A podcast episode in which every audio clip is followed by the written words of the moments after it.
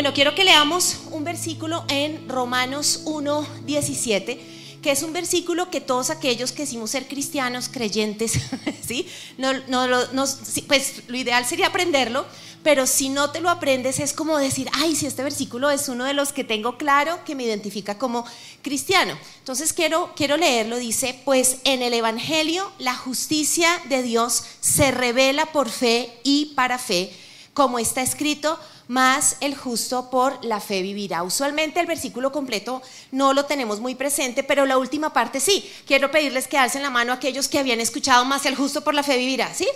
Los otros mandarín, japonés, ni idea. Listo. Entonces, imagínense que este es uno de los textos bíblicos que Dios usó en el siglo XVI para revelarse a uno de nuestros reformadores, Martín Lutero. En ese tiempo no tenían las Biblias. Las personas y las personas que querían conocer a Dios dependían de lo que les decían que decía la Biblia, porque no había imprenta, no había Biblia, no había nada.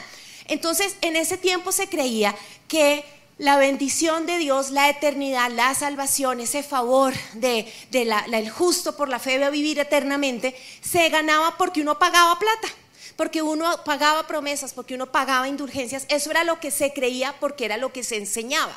Pero en una noche, bueno, no sé, ya, le estoy metiendo mi, mi película, pudo haber sido al amanecer, bueno, en fin, no sabemos en qué momento, pero en un momento. Martín Lutero tuvo acceso a este texto de Romanos y el Espíritu Santo resaltó esa revelación de la Biblia y él empieza a tener ese encuentro con Dios donde dice un momento, la fe, ¿sí? Y este, y soy llamado justo por la fe, no necesito hacer obras, no necesito una indulgencia, no necesito pagar. Y empieza todo este proceso de reforma que, como les digo, este es un texto que nosotros deberíamos entender, ¿sí? Eh, tenerlo, apropiarnos, porque es parte del fundamento que tenemos como creyentes. He llamado la predica la bendición de los justos, porque quiero profundizar un poco de lo que significa el ser un justo que, tiene que ver este título que tenemos como hijos de Dios y profundizar un poco que por fe vive el justo. Entonces voy a hablar un poco de eso y quiero arrancar contándoles que esta declaración viene desde la profecía del Antiguo Testamento. No solo en Romanos arrancó la declaración de el justo vive por la fe, sino que en Habacuc 2.4 el profeta lo dijo. Dice, el insolente no tiene el alma recta, pero el justo vivirá por su fe. Y adicionalmente a esa declaración que miles de años, imagínense, había pasado en el, Antiguo Testamento, pues pasa algo tremendo y es que en el Nuevo Testamento no solo quedó registrado en Romanos, sino que Dios se aseguró de decirlo una y otra vez. En Gálatas 3:11 dice, queda claro entonces que nadie puede hacerse justo ante Dios por tratar de cumplir la ley, ya que las escrituras dicen, es por medio de la fe que el justo tiene vida. En Hebreos 10:38 dice, mas el justo vivirá por fe, pero si retrocede no agradará a mi alma. Es decir, es algo que Dios recalca en su palabra, porque como les digo, es el fundamento de nuestra fe. Y lo que vemos es que eso que estaba determinado en la ley era imposible que nosotros lo, pudiéramos cumplir, pero Dios provee a su Hijo, a Jesucristo, para que a través de su muerte y su resurrección podamos tener esa vida eterna y podamos ser llamados justos. Filipenses 3:9 dice, y ser hallado en él, no teniendo mi propia justicia que se basa en la ley, sino la que se adquiere por la fe en Cristo, la justicia que procede de Dios y se basa en la fe. Somos llamados justos y tenemos una vida eterna por la fe, no por que tengamos que hacer algo. Entonces, para profundizar en esto, quiero hoy compartirles tres puntos. Y mi primer punto lo he llamado, somos justos. Y es nuestra identidad como creyentes. Somos justos solo a través de la sangre de Jesús. Uno de los beneficios de la cruz que tenemos cuando creemos que al pedir perdón, al arrepentirnos y que Jesús muere para perdonar el pecado y resucita para darnos esa vida eterna, pues es esto, el ser declarados justos. Y cuando hablo de justicia en este contexto bíblico espiritual, significa que entramos a tener una posición correcta con Dios. Nuestra relación con Dios a través de Jesucristo en esa justificación, en esa declaración de justicia, nos alinea con Él y estamos en la posición perfecta, en una posición correcta. Y este es un término legal. Lo que pasa es que a veces se nos vuelve una jeringonza cristiana. No, la justificación, sí, uno ve el versículo del justo, ay, sí, el justo, pero no tenemos ni idea por qué Dios nos llama justos. ¿Sí? ¿Qué significa esto? Y hoy quiero poder profundizar en esto. El término justificación va más, es un término legal, pero va más allá del perdón. Un criminal puede ser condenado a pena de muerte. Y de pronto algunos de ustedes han visto películas de la vida real donde esta persona pues termina pagando su pena, pero en el proceso o días antes o meses antes o horas antes, esta persona reconoce y pide perdón. Y hay historias donde los familiares de las víctimas perdonan, pero eso no significa que no vaya la pena de muerte. Nuestro pecado, por lo que estaba asignado en la ley, nos iba a llevar a una pena de muerte. Y Dios no solo nos perdona, sino que por la pena de muerte que paga un inocente que es Jesucristo, él termina pagando la pena de nuestro pecado y Dios entonces no solo te perdona a ti y a mí, sino que nos declara inocentes. Y en ese momento tú y yo somos declarados justos. No por nosotros, sino porque creemos en la obra completa que hace Cristo, quien paga la muerte en la cruz y nos hace libres. Y cuando Dios nos declara justos, el enemigo no nos puede condenar. Entonces, ¿qué tengo que hacer para ser declarado justo? Pues tienes que creer que Cristo murió por tu pecado y necesitas arrepentirte, no tienes que pagar, no tienes que hacer penitencia, no tienes que hacer una cantidad de cosas, no, no tienes que decir, hoy bueno, llegué a esta reunión, pero voy a repetirme los seis cultos del fin de semana. No, no, no. Lo único que tienes que hacer es, Señor, te doy la cara y te pido perdón por mi pecado y valoro la sangre que tú derramaste en la cruz. Y te doy gracias porque tomaste el lugar que me correspondía y ahí Dios me perdona y me declara justo. Romanos 3:23 dice lo siguiente por cuanto todos pecaron y están destituidos de la gloria de Dios y son justificados gratuitamente por su gracia, mediante la redención que es en Cristo Jesús, a quien Dios puso como propiciación por medio de la fe en su sangre para manifestar su justicia. Entonces, Cristo no solo nos ayuda para que Dios nos declare justos, sino que adicionalmente a esto hay algo maravilloso y es que nos da una naturaleza de justicia. Dice 2 Corintios, al que no conoció pecado, por nosotros lo hizo pecado para que nosotros seamos justicia de Dios en él. Entonces, la justicia no es, no es solo algo que yo tengo y obtengo por creer en Cristo, sino es algo que soy. Dios me da una naturaleza de justicia y por eso soy declarado justo. Ahora, cuando no entendemos esto, cuando solo usamos la jeringonza, ¿cierto? El término, y no lo entendemos, corremos el riesgo de irnos hacia dos extremos. Por un lado, pecar y pecar y embarrarla, y como que la sangre de Cristo, pues se nos vuelve paisaje. Y de repente la valoramos solo en Semana Santa cuando salen las películas de Cristo y uno dice, ay, sí, Cristo, ¿cierto? Pero como que tú pecas y pecas o vienes a la iglesia, eh, cantaste, pero tú sencillamente el pecado sigue habitando en ti. No hay un arrepentimiento y eso es complicado, porque no estás valorando cada eh, sacrificio y esa gota de sangre que no fue una gota, sabemos todo el sacrificio de Cristo por perdonar tu pecado. Pero el otro, el otro extremo es cuando nos sentimos ratas podridas de alcantarilla. Entonces pecamos y hoy viniste, pero ni puedes cerrar los ojos porque tú dices, no, no, no, yo no le puedo dar la cara a Dios. Y entonces Henry dice, alce la mano para adorar y tú dices, no, no, no, yo no puedo alzarle las manos porque viene culpa, indignidad, viene derrota y ese extremo tampoco es correcto. Pero cuando vamos y entendemos, Señor, yo quiero arrepentirme, pero valoro tu muerte por mí y me apropio de las promesas de que soy justo y hay en mí una naturaleza de justicia, vuelves a la posición correcta ante Dios. Y por eso es tan importante creer, entender y apropiarnos de esta verdad. Efesios 4:24 dice, y vestíos del nuevo hombre, creado según Dios en la justicia y santidad de la verdad. Vístete de justicia, quítate la, la ropa de indignidad, de vergüenza, de pecado, arrepiéntete y vístete como Dios te anhela ver. Si tú entiendes esto, ya no hay vergüenza. Tú puedes sentirte orgulloso de que Dios te llama justo. O sea, mañana, apenas te levantes o ahorita cuando te presenten a alguien, tú puedes saludar y decir, mucho gusto, soy justo y bueno. Así te llama Dios. Imagínense, es maravilloso, ¿no les parece eso?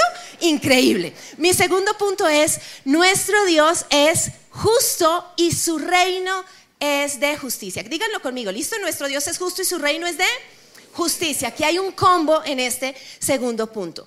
Uno de los nombres de Dios que se revela en el capítulo 23 de Jeremías es Jehová Sikenu. Y no quiero que se estresen los juiciosos que están tomando nota. Sique, juji, chiche, tranquilos. Lo importante es que en la Biblia uno de los nombres es Dios nuestra justicia. Es lo que significa este nombre. Y cuando Dios saca a la luz ese nombre y se le revela a su pueblo, es porque el profeta Jeremías ve el liderazgo eh, digamos, secular, aquellos que no, que no eran sacerdotes, y empieza a ver por qué el pueblo está siendo oprimido, por qué hay tanta pobreza, por qué todo está patas arriba, y empieza a ver los líderes de la nación y dicen, pero es que estos están terribles. Estos no, no, son justos, no dan leyes correctas. Y entonces de repente dice, no, pero voy a ir a, a, la iglesia. Y se va al templo. Y empieza a ver los sacerdotes, los ayudantes del templo. Y encuentra exactamente lo mismo que los de afuera. Nada de temor de Dios, no hay justicia. Y él empieza a orar y Dios usa a Jeremías para declarar a su pueblo una promesa. Y entonces Jeremías dice, va a llegar un día donde Dios va a levantar un rey descendiente de David que va a traer justicia. Y en ese momento mi pueblo dirá, Jehová Sikenu, Jehová es mi justicia y tendrán años de paz y de confianza. Y es allí donde tú puedes orar y decir, Señor, si este es uno de tus nombres, yo quiero apropiarme de eso, porque nuestro Dios es un Dios de justicia. Deuteronomio 32, 4 dice, Él es la roca. Sus obras son perfectas y todos sus caminos son justos. Dios es fiel, no practica la injusticia. Él es recto y justo. Su reino es de justicia. El Salmo 97 dice, Jehová reina, regocíjense la tierra, alégrense las muchas cosas, nubes y oscuridad alrededor de él. Justicia y juicio son el cimiento de su trono. El Salmo 89 dice, justicia y derecho son el cimiento de su trono. Misericordia y verdad van delante de tu rostro. Romanos 14 dice, porque el reino de Dios no es comida ni bebida, sino justicia paz y gozo en el Espíritu Santo. Y quiero cerrar con Mateo 6, porque el mismo Jesús dice, oigan, préstenle atención a la justicia del reino de mi Padre. Dice, buscad primeramente el reino de Dios y su justicia. Este no lo sabemos. Y todas estas cosas os serán añadidas. La ñapa va a venir si buscan el reino de mi papá, pero buscan qué? Su justicia. Y quiero que piensen que Jesús puede haber dicho, buscad el reino de Dios y la verdad. Jesús es la verdad, la verdad me hace libre, ¿sí? O buscad el reino de Dios y busquen la paz. Él es príncipe de paz, Dios es paz. ¿Por qué Cristo, el mismo Hijo de Dios, dice, hey, busquen el reino de mi papá y su justicia. Porque tiene claro que estar en la posición correcta, que pedir que Dios sea el que establezca, el que establece justicia, trae como consecuencia la paz, la tranquilidad, el resto de cosas. Por eso dice, si ustedes piden Dios y la justicia, el resto viene por añadidura. ¿Cuántos abogados hay aquí o estudiantes de derecho? Alcen la mano así. Bueno, como tres gatos, bendecidos ustedes Ustedes tres gatos deben estar felices con esta predica. Ustedes están diciendo, wow, la Biblia habla de justicia, de que el reino tiene derecho. Los otros pueden estar diciendo como, pero Natalia no predica así.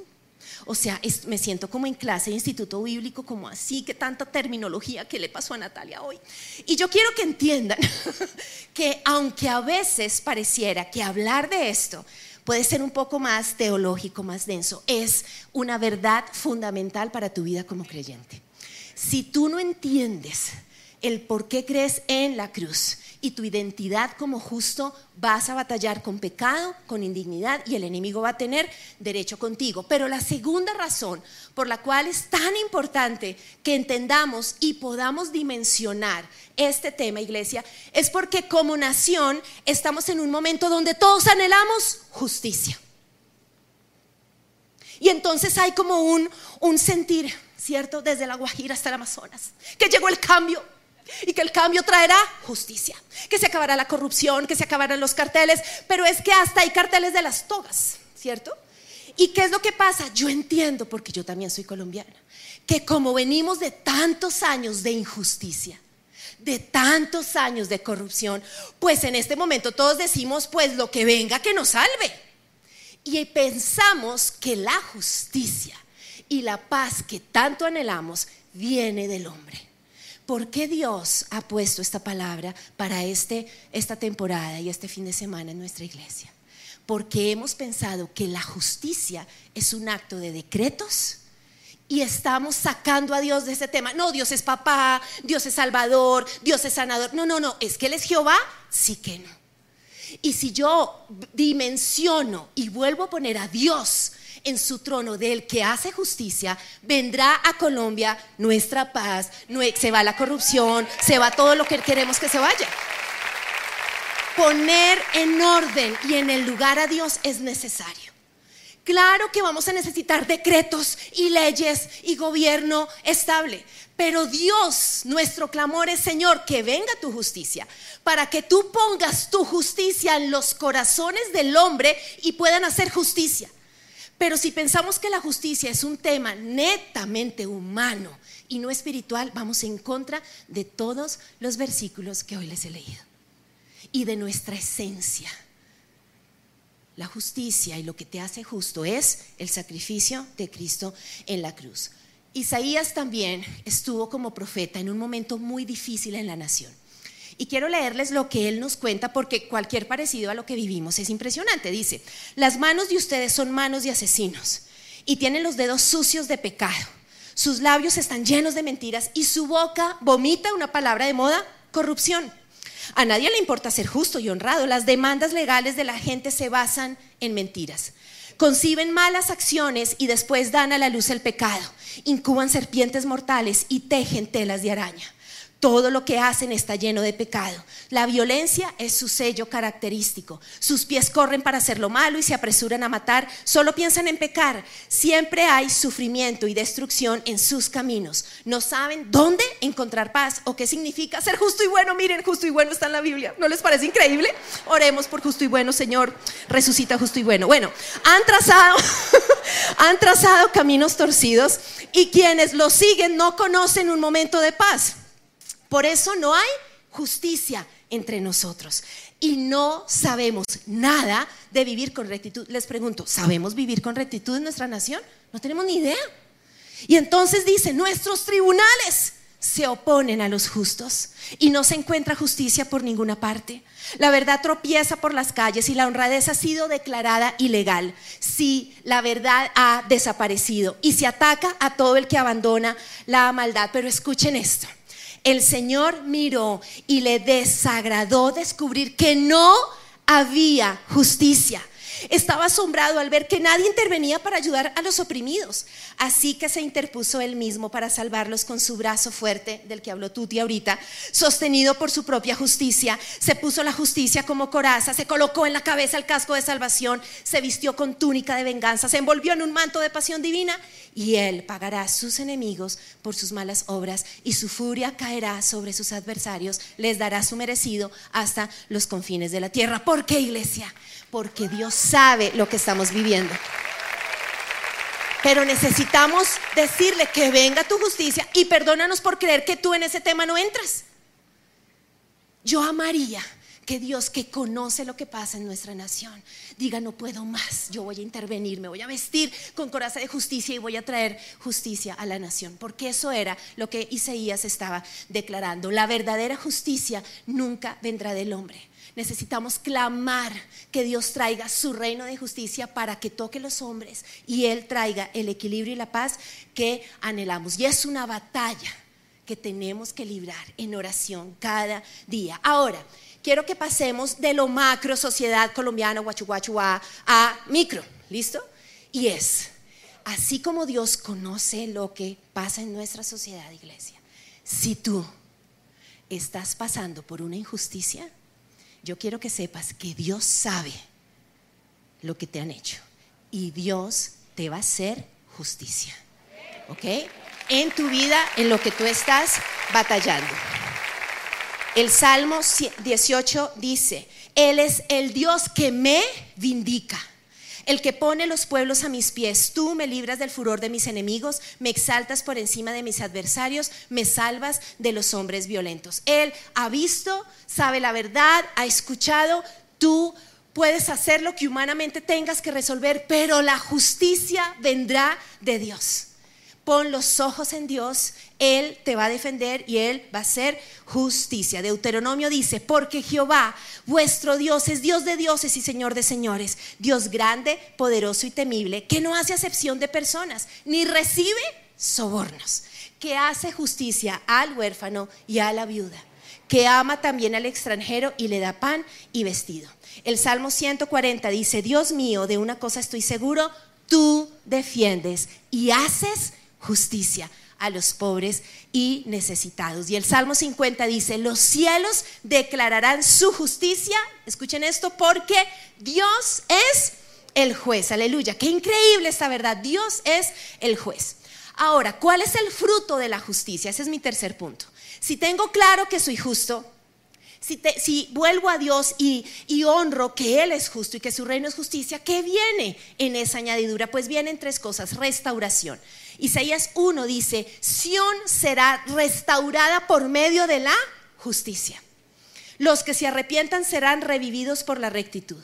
Pero no solo viene restauración, viene protección. El Salmo 34 dice, muchas son las angustias del justo, pero el Señor lo librará de todas ellas.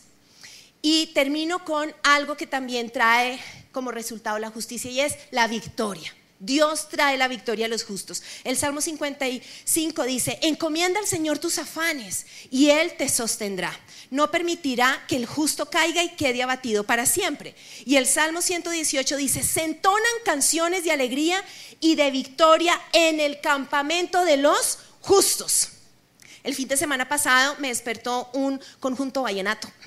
Están en plena serenata y ustedes no se lo que fue predicar en Suba el domingo yo así con la ojera tres veces peor, porque la noche fue, ay hombre, ay hombre, ¿sí? Pero cuando prediqué este versículo yo dije, yo entiendo esto, lo acabo de vivir.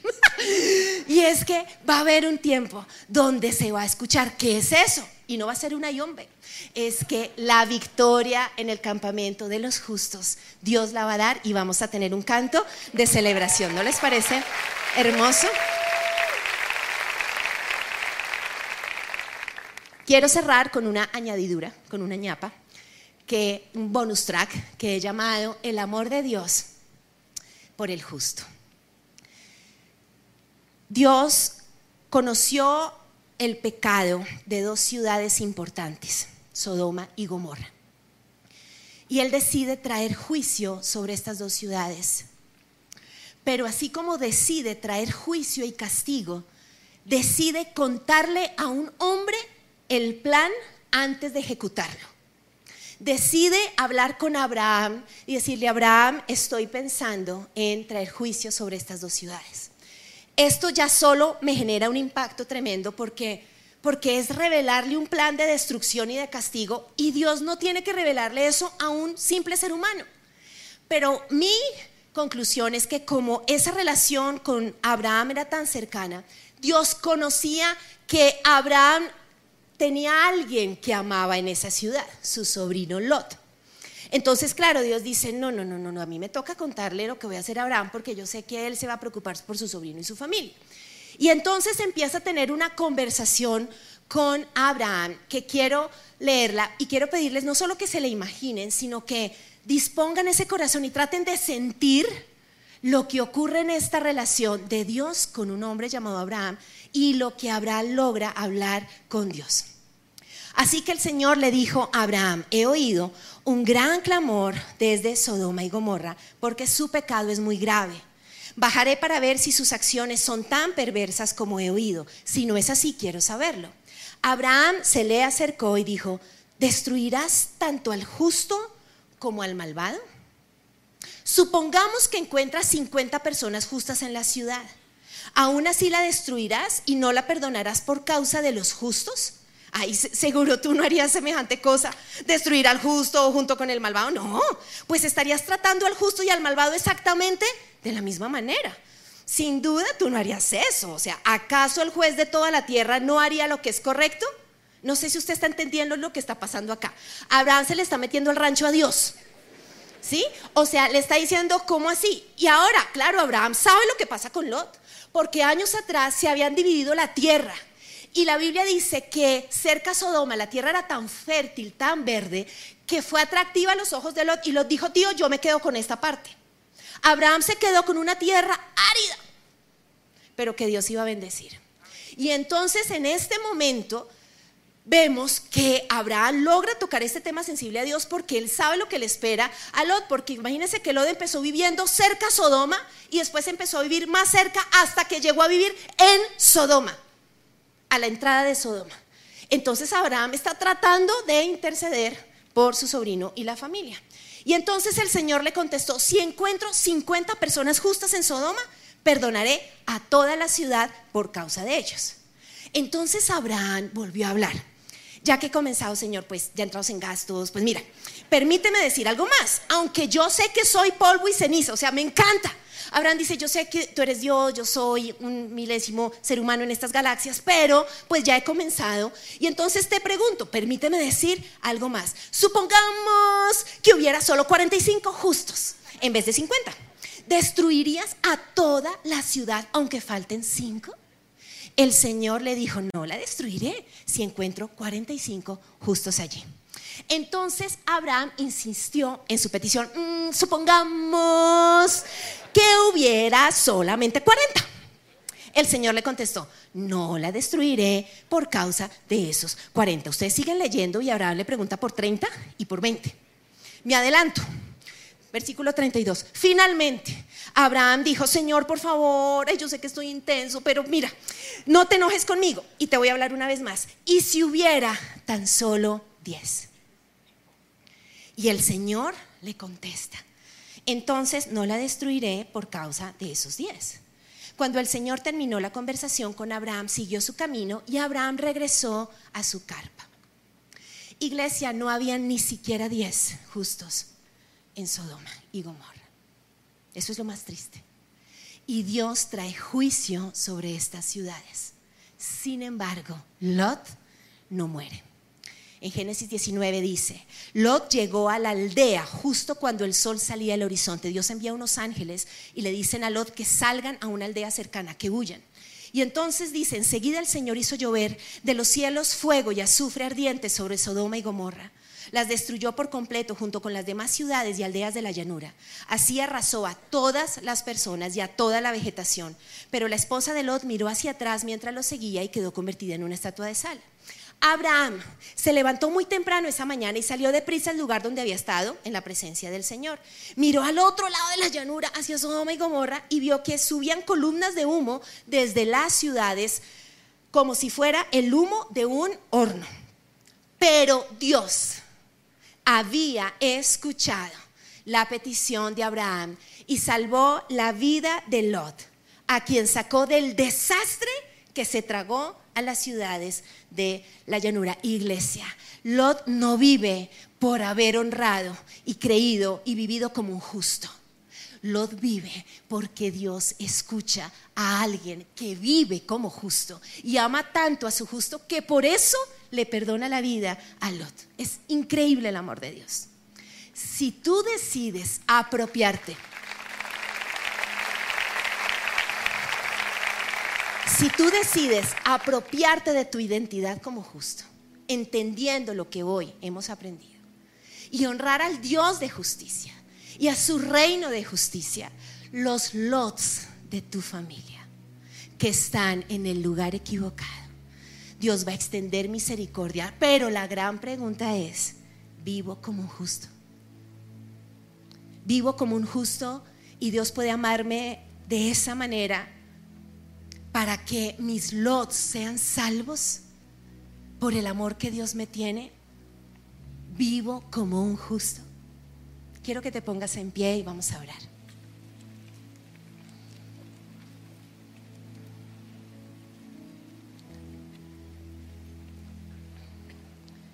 Puedes cerrar tus ojos, es más que algo así sobrenatural, es que no te distraigas, que puedas conectarte con Dios en oración. Y, y en este lugar, y para aquellos que están conectados y nos están viendo, pueden estar esos dos extremos.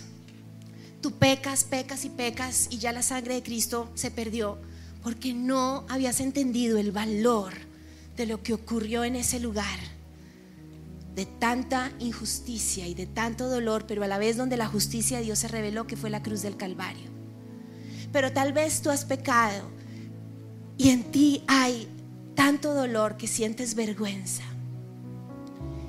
Y en ambos extremos lo que tenemos que ir es a esa identidad, a la obra de Cristo. Y Señor, hoy en el nombre de Jesús, confesamos una vez más que hemos pecado, que no hay ninguna obra que pueda salvarnos y traer tu perdón, que, que se trata de lo que tú hiciste, esa salvación gratuita, esa gracia inmerecida. Yo hoy te confieso mi pecado, Señor, he fallado y te doy la cara, pero hoy quiero apropiarme de lo que ocurre en la cruz, donde tú me perdonas, donde tú Jesús pagaste la pena de muerte que me correspondía a mí y resucitaste. Y hoy en el nombre de Jesús yo decido creer y apropiarme de tu perdón y de la identidad que tú me das como justo. Gracias Señor. Pero Señor, hoy también oramos pidiéndote perdón porque nuestros ojos están puestos en los hombres y hemos desconocido que tú eres un Dios de justicia, el Señor nuestra justicia, y que tu reino es de justicia. Perdónanos porque creemos que la solución de nuestra vida o de nuestra familia y de nuestra sociedad y de nuestra nación es un tema netamente legal, jurídico de hombres. Hoy pedimos perdón por sacarte de escena, Señor. Y hoy volvemos como tus justos a poner nuestra mirada en el Dios, nuestra justicia, Jehová Tzikeno. Y hoy clamamos como iglesia, ven Señor y trae tu reino. Hoy clamamos que el reino de justicia venga. Hoy clamamos que tú crees el Dios justo, el Dios de justicia venga y traiga la paz, el temor de Dios para que se acabe la corrupción, la mentira, el soborno, el engaño. Hoy clamamos al Dios de justicia para que la profecía de Isaías se cumpla donde tú dices, yo te he visto llorar, Colombia, yo he visto tus dolores, yo he visto la sangre derramada, yo mismo voy a vestirme de justicia y voy a traer justicia, orden, paz. Hoy declaramos sobre nuestra nación, Dios es justicia. Pero hoy también, Señor, declaramos sobre nuestra vida tu justicia. Hoy declaramos que tú sabes lo que vivimos y tú vindicas nuestro nombre. Tú traes justicia, tú traes libertad, Señor. Y te pedimos que nos ayudes a honrarte como Abraham. Enséñame a ganar tu corazón, a tener esa comunicación contigo, a no solo decir soy justo, sino vivir como justo. No permitas que sea un lot que se deja llevar por lo que atrae a los ojos y termino en el lugar equivocado. Quiero amarte, quiero estar en el lugar correcto, quiero poder conquistar tu corazón y que por ese amor, por conquistar tu corazón, Señor, los lots de mi vida sean perdonados, sean librados de la muerte, te lo pedimos y oramos al Dios de justicia. Alza tus manos, iglesia, y dale un aplauso a ese Dios justo, bueno, eterno, que nos ama, que nos vindica, que trae justicia a nuestra nación. Señor, adoramos tu nombre y declaramos tú eres justo. Gracias, Señor.